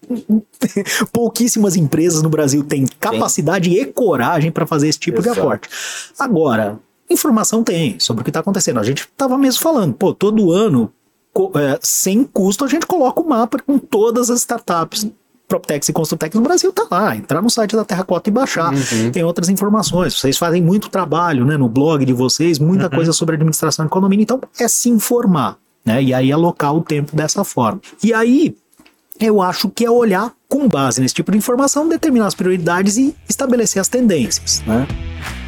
Aí dentro de cada mercado, cada, um, cada mercado vai ter suas prioridades, né? Então, imobiliária, por exemplo, se você não está avançando na digitalização da aquisição de imóveis, na digitalização da aquisição de, de clientes, você está atrasado. Porque isso está chegando cada vez mais, porque hoje ninguém começa procurando um imóvel batendo na porta da imobiliária. Tão simples quanto isso, todo mundo começa na internet. E quando eu falo, não é aquela coisa de fazer um site, nem de comprar um lead no Google. Às vezes é, por exemplo, esteira, vamos falar de algumas coisas mais práticas, né? Bora. Imobiliária, esteira digital. Você tem que começar a olhar para a esteira digital. O que é esteira digital? A pessoa chegou no contato contigo. Você digitalizou essa relação? Você sabe o que, que ela está procurando, com quem tá, o que, que é o próximo passo, o que, que ela visitou, o que, que ela vai visitar. Ele está interessado nisso? Dado, contrato, documentos. Isso chama esteira digital. Isso é o que faz as gigantes serem gigantes. Elas pegaram, fizeram isso em escala muito grande. escala. Você está trazendo isso para dentro do negócio? Tem fornecedores hoje para isso, tá? Não é lá 2015, 2016 que quem tinha isso eram as big techs. Hoje tem fornecedor para isso. né? Então, esteira digital. Outra coisa de imobiliária. Uma tese que a gente olhou forte ano passado, continua olhando, que o capital muda tudo, dinheiro muda tudo. Né? Todo mundo fala, ah, o mercado está atrasado, o mercado está atrasado. Quando tem um cara que bota dinheiro no negócio, esse cara vai buscar eficiência. Então, quando entra o mercado, e aí é o real estate fintech. Uh, você parar para pensar, a cadeia imobiliária como um todo, ela tem financiamento desde a compra de um insumo ao, é, ao dinheiro que está sendo gasto num condomínio. Então você tem capital em todos esses pontos. Uhum. E aí você tem uma série de startups alocando isso. Ah, mas eu não tenho capital para isso. Pô, uma imobiliária, hoje, é, ela tem que ter diferentes formas, e tem startups que fazem isso, diferentes formas de financiar esse cliente. Às vezes de financiar até, ah, mas financiar o imóvel, cara, você e financiar a reforma, e financiar uhum. os móveis que ele vai comprar. Sim. É começar a plugar essas coisas e Sim. você ofertar. Então, a imobiliária, eu acho que para dar uma resumida, ele tem que virar um orquestrador. O orquestrador do tipo, ele tem que ter algumas soluções plugadas, ele tem que olhar a jornada de compra e ter soluções diferentes. Só que ele não precisa fazer tudo dentro de casa. Uhum. Aliás, essa é a grande vantagem. Você pegar a imobiliária, a grande regional, a pequena e a de capital aberto, antes era uma diferença gigante. Hoje, nesse mundo de plataformização que a gente está, o corretor individual, se ele fizer um trabalho bem estruturado, ele consegue oferecer o mesmo nível de experiência do cara que vai comprar na imobiliária de capital aberto. Uhum porque ele consegue plugar soluções. Então esse é o mundo de digitalização que a gente vê. Outro ponto forte que vocês estão também, vocês estão fortes nisso, né? Um ponto nos condomínios, a gente vai ver a mesma coisa, tá vendo, né? Vocês estão fazendo Sim. isso. Então a gente tá vendo a mesma coisa. Uma administradora de condomínio hoje não tá tão forte quanto na transação, mas ela consegue plugar soluções. Vocês têm feito isso, né? Tem feito essa orquestração. E a administradora ela vai se tornar uma orquestradora também, uhum, também. também. Porque se ela ficar ali de continuar fazendo é, contabilidade, é, contabilidade, né? uhum. contabilidade vai virar de contabilidade já é digital. Sim. Agora, experiência em condomínio é uma desgraça. É. Esse administrador uma... ele pode trazer experiência para dentro do condomínio. Tem, é, e é a velha história de onde tem um problema, tem uma oportunidade. Sim, sim, com certeza. Sempre.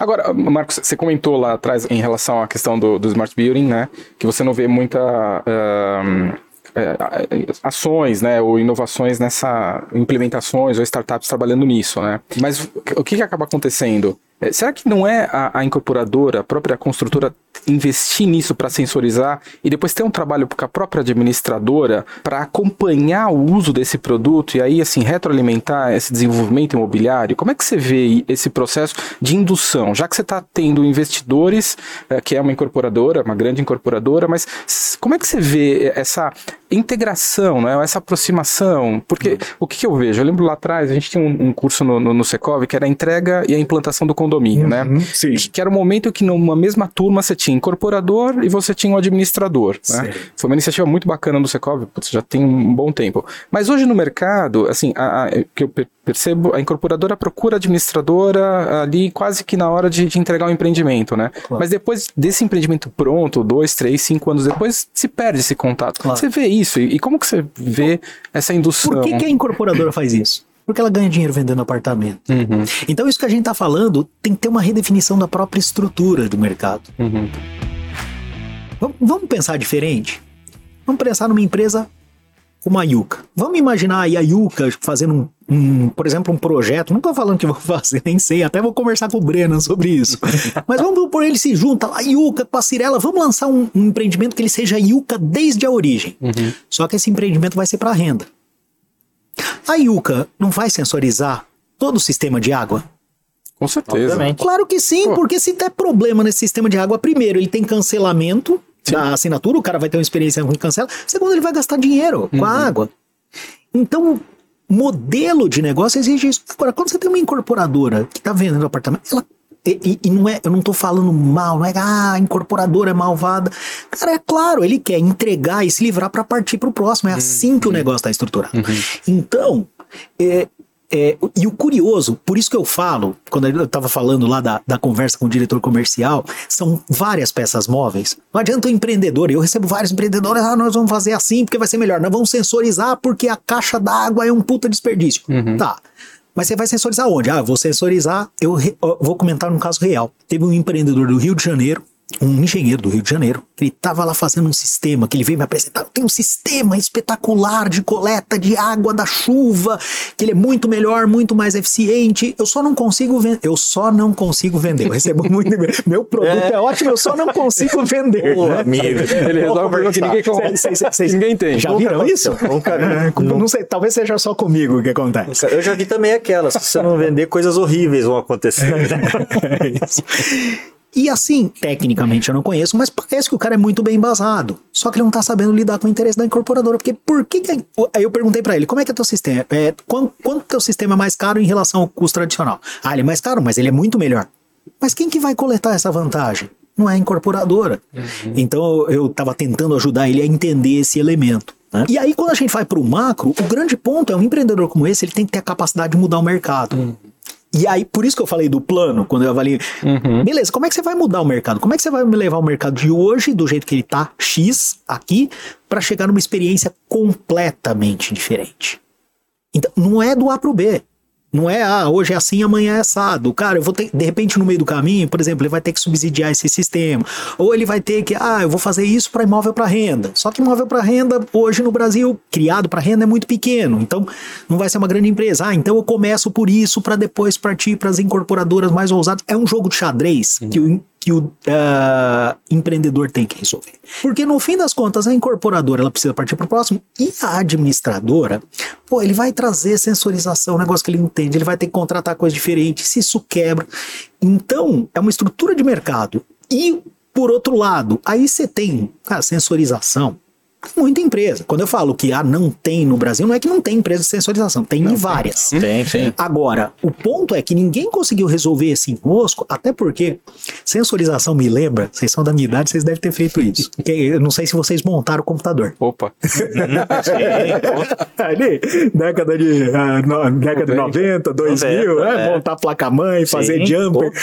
Cara, é, o, hoje o Smart Building, o cara tem que ser um montador de computador é solução de um, solução de outro. Aí o software, aí contrata o terceiro para serviço. É montar computador na década de 90. Não é o notebook que você recebe hoje pronto funcionando da, da Apple, né? Tudo, tudo certinho.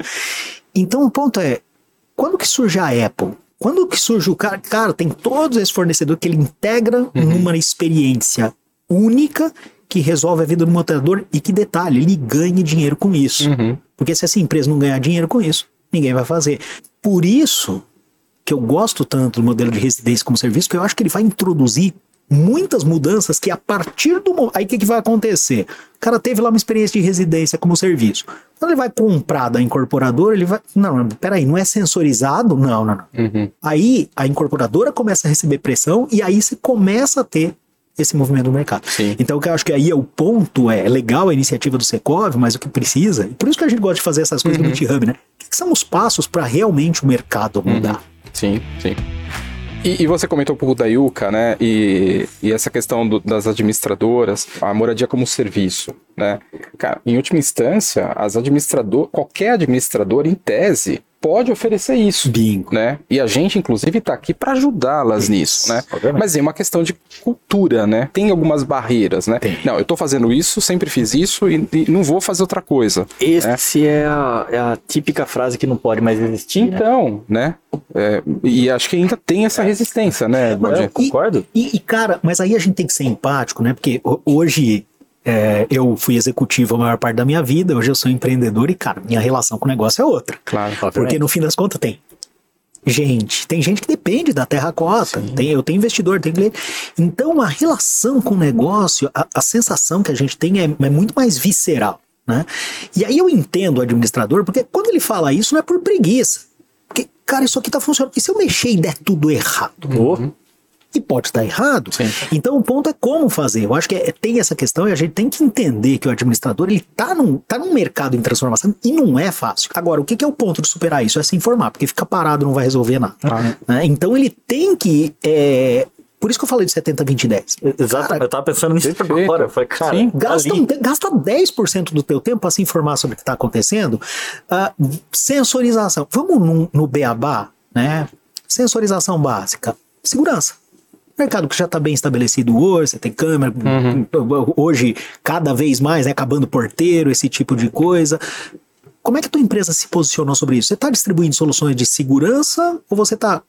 Eu tô, já estou falando de algo que já está acontecendo em escala. Não estou falando de tendência lá da sensorização para reconhecimento facial do, do estado do morador. Não, estou falando de é, câmera integrada, nuvem, etc e tal. Tua empresa já está posicionada nisso? Começa por aí. E tem gente fazendo isso. Acho que vocês têm feito esse trabalho forte com as administradoras, né?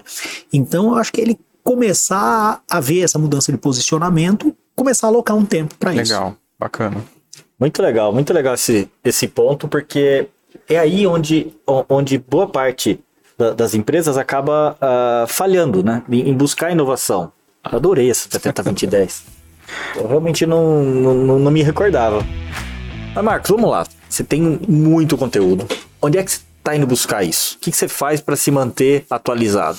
Cara, eu- nesse caso a gente é o a gente é o engenheiro, né? Eu tava falando do, do capô aberto, a gente é engenheiro que monta motor, porque a gente tá visualizando o que, que é o potencial futuro. Então não tem nada pronto. A gente produz isso e aí é, cara, tem dúzias e dúzias de, de fontes e modelos. Então, contato com startup é diário. Hoje a Terracota são 13 pessoas que é o dia inteiro falando com startups e entendendo essas transformações. E não só a tecnologia, o produto, mas tá dando certo? Né? O que, que são os passos para isso mudar? Então é o tempo inteiro a gente fazendo. Então a gente tem uma trilha e a gente é bem disciplinado disso. Tem um processo desenhado eh, desde o momento que a gente identifica uma startup, a gente começa a conversar. Tem muita cultura do give back, isso para nós é importante. A gente tenta apoiar todo mundo que é possível, mesmo que não tenha negócio, mesmo que não sejam nem bons, boas startups, tá? Tem, tem empreendedores até que eu falo que é, com todo cuidado, cara, isso aqui não é um bom negócio nem para você. Não tô falando nem do investidor, Sim. nem para você. Cê- Muda, cara, não tá funcionando, descarta. Mas a gente tem muito isso dessa cultura e não por, é, não, não só por bondade, né? É porque isso faz parte do nosso negócio. Estar conectado nos permite desenvolver melhor o nosso negócio. Né? Então a gente identifica uma startup, a gente cria, tem, um- tem um follow-up estruturado. Então o time, a gente tem lá datas, a quanto, de quanto em quanto tempo que eu tenho que estar conversando com startup, que startup que eu tenho que estar mais próximo, que startup que eu tenho, ah, não preciso estar tão próximo, porque ele está distante do investimento, por aí vai. Então, essa é uma fonte de estudo. Olhar em, ah, desde o começo, né? Eu contei da essência da terracota, a gente olhar para Metaprop, 50 Wall, a gente é muito conectado globalmente, gosta de olhar para fora em outros, ah, outros países, porque a gente percebe que o que acontece lá, depois de um tempo, vem para o Brasil tropicalizado. Tá. né? O que acontece aqui muitas vezes é o que aconteceu lá fora tropicalizado. O Brasil não é um desenvolvedor de tecnologia. Quando eu falo desenvolvedor, é aquele P&D hard, sabe? sim, de criar. Não, nós somos adotadores de tecnologia. A gente pega a tecnologia e aplica na nossa realidade. Então a gente gosta de olhar muito para fora para entender o que, que são as tendências, a gente estuda muito sobre isso e contato eh, com o setor. A gente é muito conectado, a gente não é aquele disruptor que vem de fora dizendo, ah, o teu mundo vai acabar. Não, a gente, por ser setorizado, a gente tem muito contato com o setor. Então, meu dia a dia é, além de estar conversando com startups, é estar conversando com empresas do setor. Tô- hoje, hoje mesmo eu tive com uma grande loteadora do interior de São Paulo, dois grandes incorporadores, um deles inclusive de capital aberto, e isso é muito forte no nosso dia a dia. Investido, investidores e não investidores também. A gente tem muito desse contato. E a relação que a gente estabelece, inclusive com alguns investidores, por exemplo, Gerdau, por exemplo, o contato é, é- é pelo menos du- duas vezes por semana, no mínimo, a gente falando sobre essas questões. Legal. Então é consolidar tudo isso, porque disso vem o a gente realimentar nossas teses e entender para onde está tá usando e devolver para os nossos investidores, para a comunidade, no, no Meet Hub e por aí vai. Então a gente consolida todas essas informações, trata e aí usa para investimento, para as nossas relações. Legal. Isso é o que a gente faz no dia a dia. Você dorme também, Marcos? Vez ou outra. ah, mas até para ajudar a gente, né? Eu acho que ah, o brasileiro talvez olhava muito para os Estados Unidos e ainda olha, na verdade, né? Para olhar e buscar tendência. Mas onde é que você tem visto coisas legais acontecerem também nesse mercado imobiliário? Que a gente pode eventualmente, poxa, dá uma olhada lá, na China, que tem algumas coisas bacanas. Dá uma Legal. olhada na Índia, que tem uns negócios. Enfim, traz pra gente alguma, algumas pistas. Legal. É, eu, eu acho que até é interessante na estrutura, no, no estágio de cada país, você vê coisas diferentes. Por exemplo, Nova York, né? especificamente Nova York, nos Estados Unidos, mas especificamente Nova York. Commercial real estate, o nível que os caras estão é bizarro. Uma vez que eu tive lá em 2019, Tá? Eles estavam discutindo o impacto que, é, olha isso, né?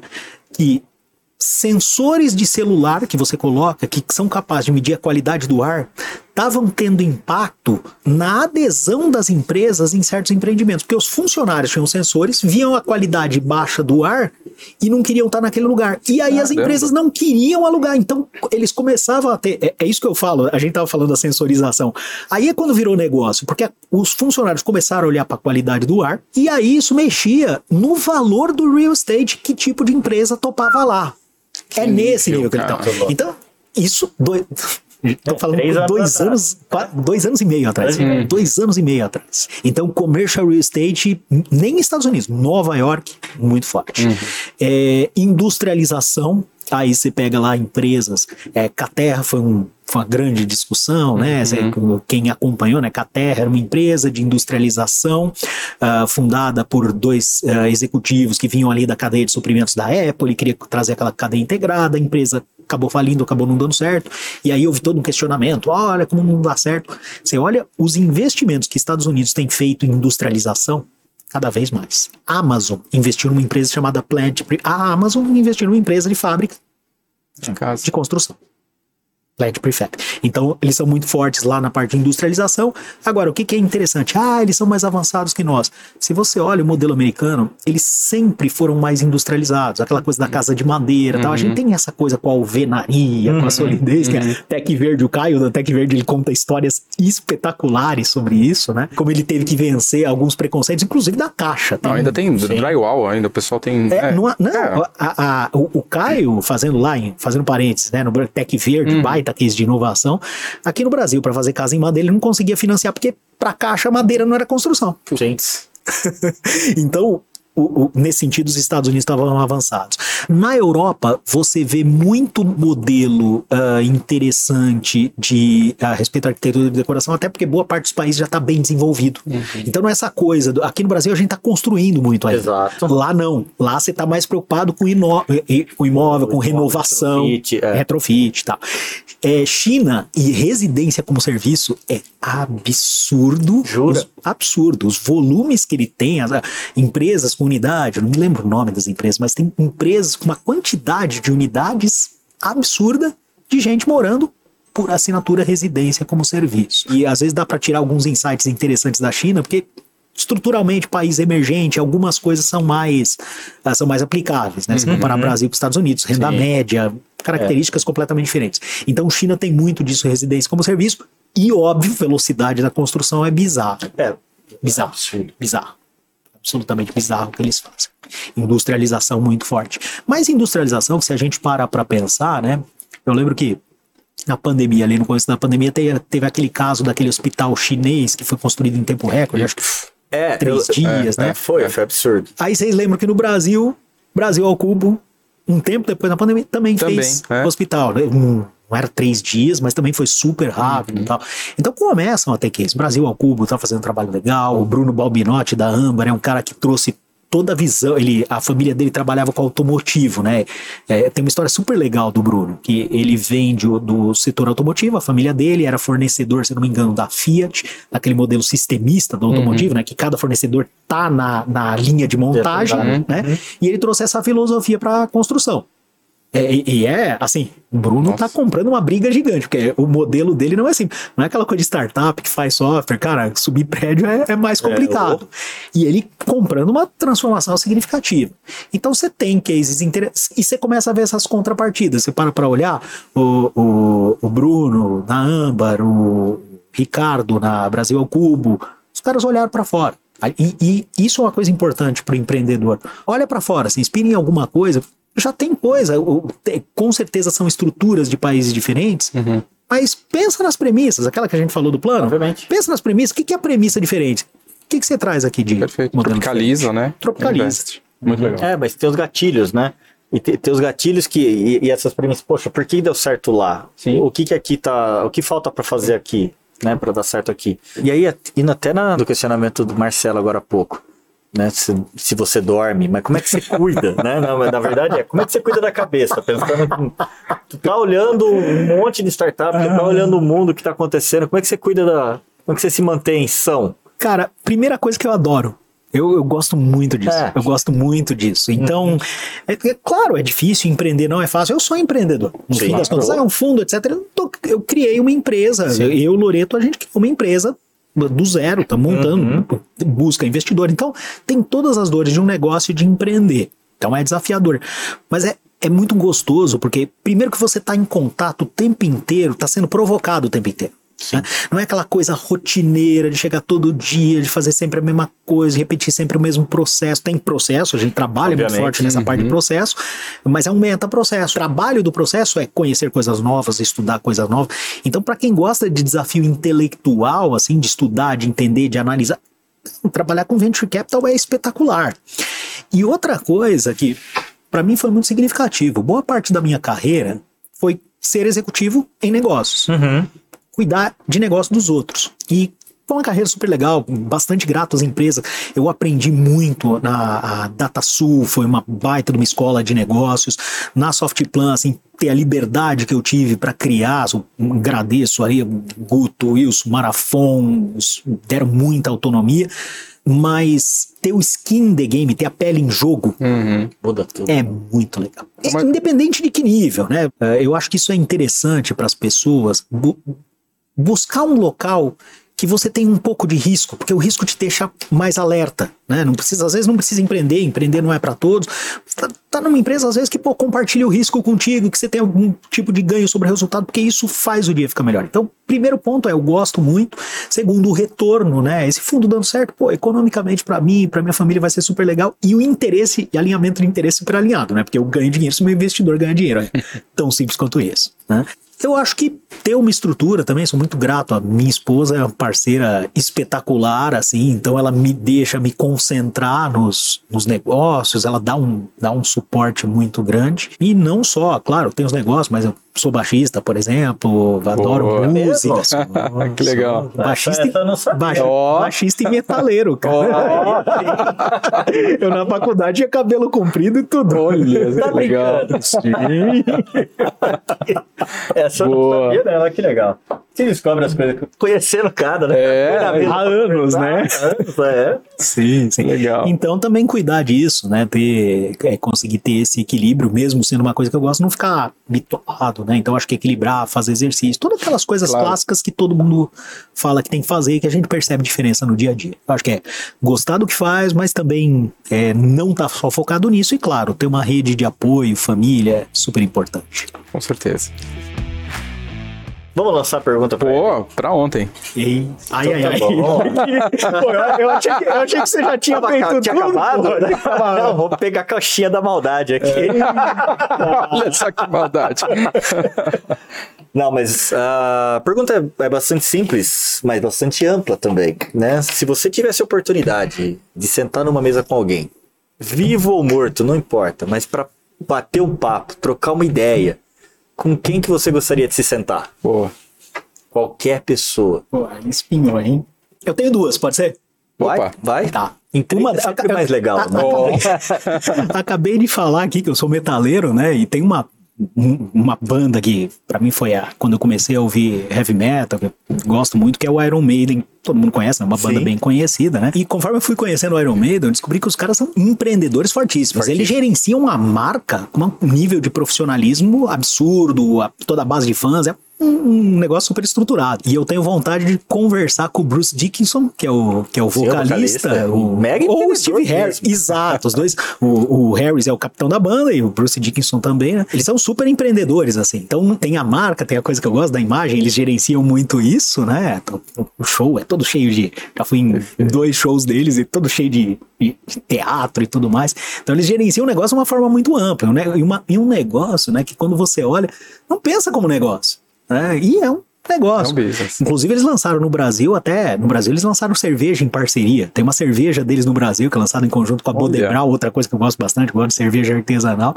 Eles lançaram em conjunto com uma cervejaria de Curitiba. Então, super legal. Então, é um negócio meio diferente, né? Então, esse é um, um, cara que eu gostaria de conhecer. Um outro cara, teve um livro que teve parte da minha vida profissional, começo dela, é relativamente no começo, né? Eu conheci em 2005 quando eu li o livro desse cara, que é o Visconde de Mauá. olha e pouca gente conhece. Tô lendo. O, o livro do Caldeira? Espetacular, né? Tá na, tá na minha, tá na minha, tá na minha estante. Tá na minha estante lá. A história do o Visconde de Mauá era um cara total e completamente fora da curva. O que ele fez, o que ele empreendeu no Brasil, e a gente fala hoje de empreendedor, que o cara vence. Cara, quem realmente enfrentou a diferença foi o Visconde de Mauá. Que ele fez de ferrovia no Brasil, Uhum. os negócios que ele criou, enfrentando lá o, o governo, enfrentando a. Oh, meu Deus, agora me foge o nome. Dom João. Não, não, Dom João Não, não, não, é o Dom João, é. Dom- Ô, é- tamo ruim de Fugindo da história. história. Não, mas era Dom Pedro, né? O Dom Pedro, Dom Pedro II. Era, Dom na Pedro época era II. Dom Pedro e ele pensava, né? Eu não li o livro todo ainda, talvez eu possa até comprometer aqui a, né, a história. Mas Não, mas ele- ele- spoiler de história não existe. História, né? da história não existe. Mas basicamente ele, ele, ele, ele tinha que fazer bons laços, porque aquilo que ele estava querendo criar era tão estruturante para o Brasil que se ele não tivesse o governo junto, Não como, avançava. como cliente, não avançava. Claro. E ele teve problemas gigantes, não conseguiu andar, ele se endividou, vai, quebrou é, várias vezes, foi contra o governo, e, e o Dom Pedro cortava muito, né? Se fala muito do lado positivo do Dom Pedro, que ele, da relação das artes, da cultura, mas foi o começo, o problema do brasileiro com o empresário, né?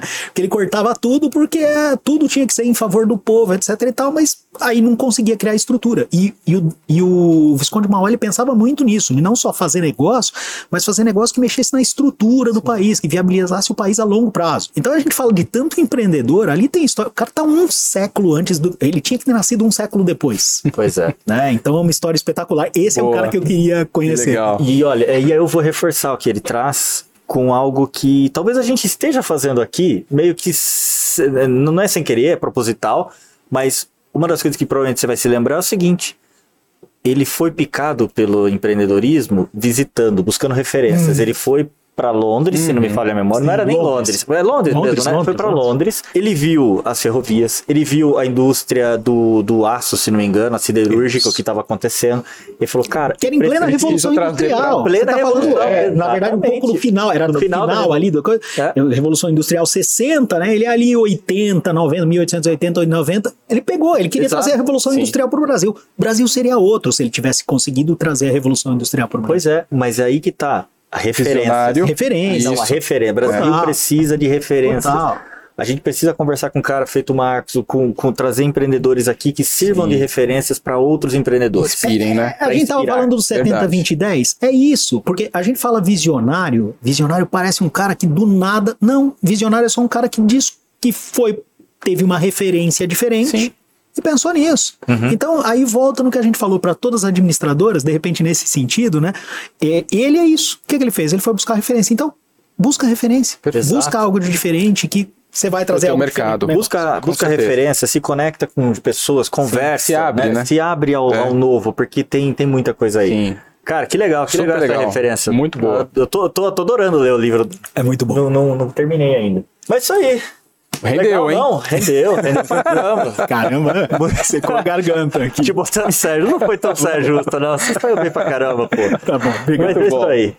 Bom, pessoal, vamos, vamos encerrar. Esse foi mais um Superlógica Talks, o podcast de empreendedorismo e tecnologia do Superlógica. Olha lá, se você gostou, clica lá, curte esse episódio, clica no sininho para acompanhar os, os nossos episódios e, claro, se tiver outro cara tão legal quanto o Marcos, poxa, comenta ali que a gente vai adorar trazer a pessoa aqui para compartilhar suas histórias e também servir de referência no mercado empreendedor brasileiro. Obrigado, Marcos. Obrigado, valeu, Marcos. Kuma. Valeu, Até mais. valeu, Valeu, até gente. Valeu, Obrigado, gente. obrigado, Tchau, tchau. obrigado. Muito bom.